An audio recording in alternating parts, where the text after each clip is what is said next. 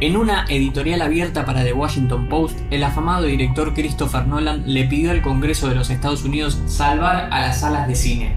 Hoy, en Interés General, te contamos qué está pasando en tiempos de coronavirus con esta industria y cuáles son las consecuencias, tanto para el público como para los realizadores. Para entender a la industria del cine hay que pensarla como una cadena de tres grandes eslabones. Productores, a cargo del proceso de realización, distribuidores que mueven las películas por el mundo y por último los exhibidores. ¿Ya está lista la cinta? Ah, un momento, jovencito. ¿No estamos olvidando algo? La entrada. Era lógico pensar que durante el tiempo de la pandemia, los primeros damnificados serían los exhibidores tradicionales. La sala de cine de varios países, incluida Argentina, fueron cerrando porque meter 200 personas cada dos horas en un espacio físico chico y cerrado no es una magnífica idea. De esto surgió un inmediato desprendimiento. Quienes se pusieron a la cabeza del negocio fueron los exhibidores más nuevos, las plataformas de video y las empresas de cable digital. En Argentina, por citar algunos ejemplos, Netflix bajó la calidad de reproducción de sus series y películas un 25% para ocupar menos del ancho banda. Cube TV lanzó por un mes gratis la suscripción a su página que contiene uno de los catálogos de películas más largos y de gran calidad. Cablevisión Flow por su parte subió largometrajes para alquilar antes de lo que tenía pensado. Hasta acá los primeros ganadores y perdedores. ¿Qué pasa con los otros eslabones?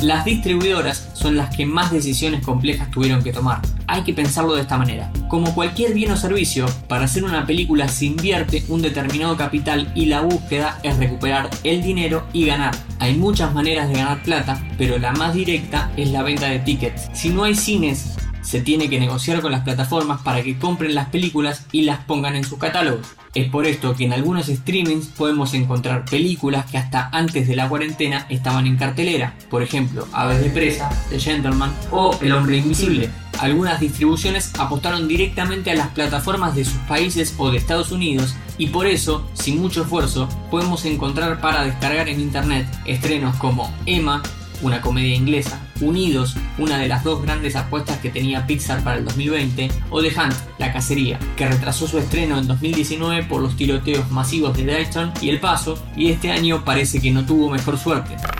El tema está en los blockbusters, es decir, las películas de presupuestos enormes que necesitan desesperadamente recuperar capital porque ponen en riesgo la estabilidad de las productoras.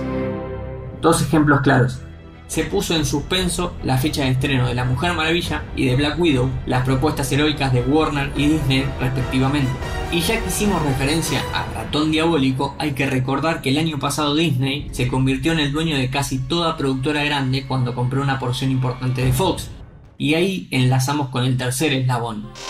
Para tomar dimensión del problema, Disney canceló la producción del live action de La Sirenita, así como El último duelo, lo nuevo de Ridley Scott, y Nightmare Alley, un thriller de Guillermo del Toro. En resumen, toda la franja etaria de público se ve afectada porque el monopolio alcanza a grandes y chicos. Tampoco es una cuestión regional. Corazón Loco con Adrián Suárez estaba en campaña de promoción para su estreno del 19 de marzo y fue pasada para algún jueves de agosto. ¿De quién es? Claro, Disney Argentina. Oye, hermano, no, está por empezar la película. Está, está, está. todo, ahí está.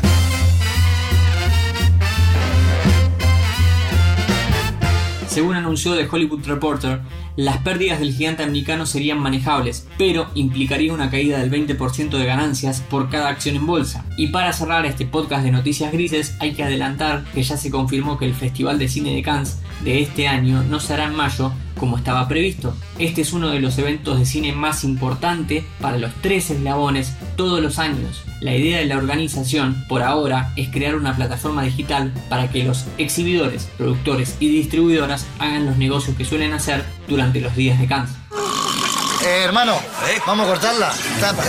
estamos queriendo ver la película. no la estoy viendo la No la estás viendo, ni sabemos de qué se trata. ¿Qué se... Vamos a concentrarnos. Bueno, pará. Uy, me, me olvidé comprar pochoclo. Uy, no. ¡Seguridad! ¿Pero a dónde? ¿Qué? ¿A dónde? ¡Te estás volviendo loco!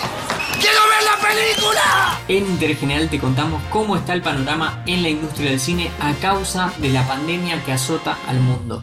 Todo lo que querés saber está en interésgeneral.com.ar.